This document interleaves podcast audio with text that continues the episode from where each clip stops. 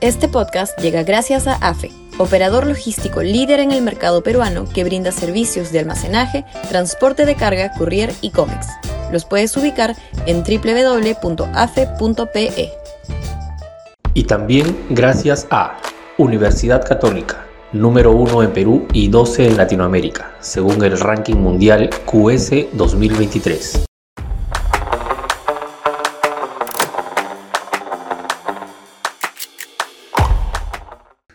Por fin se va Torres. La esperada renuncia del premier Aníbal Torres se produjo finalmente hoy.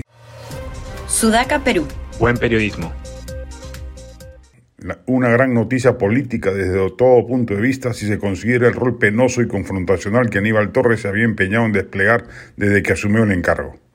Su salida obliga a una recomposición del gabinete y es ello lo que genera más expectativas, porque probablemente el Premier sea nuevamente alguien igual o más obsecuente que Torres, porque ese es el estándar político del presidente. No toleraría un Premier independiente de amplia convocatoria, con juego propio, con capacidad de nombrar un gabinete tecnocrático y autosuficiente. De los que están, los únicos que en verdad debieran quedarse son el ministro de Economía, Oscar Graham, y la titular de Energía y Minas, Alessandra Herrera. El resto es penoso y el caso del canciller César Landa, profesional calificado y competente, resulta deleznable por su obsecuencia política que ha ensuciado para siempre su foja de servicios y trayectoria académica.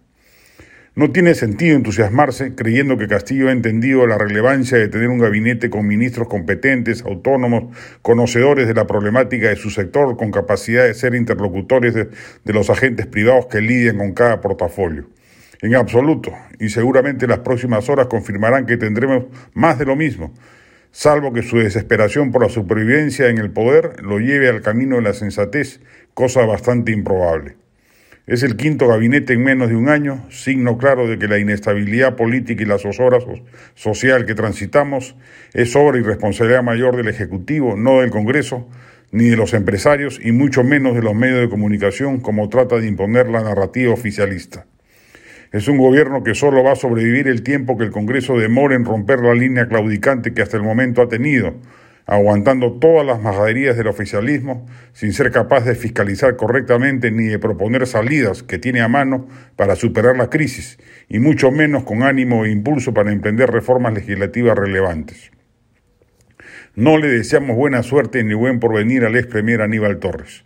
Su paso por el primerato ha sido vergonzoso y ha sido factor de discordia, profundizando, en lugar de aliviarla, la crisis política por la que el país transita. Ojalá nunca más tenga algún protagonismo político.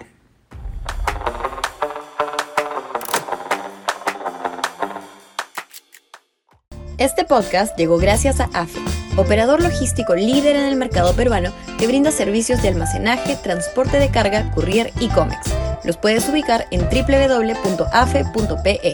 Y también gracias a Universidad Católica, número 1 en Perú y 12 en Latinoamérica, según el ranking mundial QS 2023.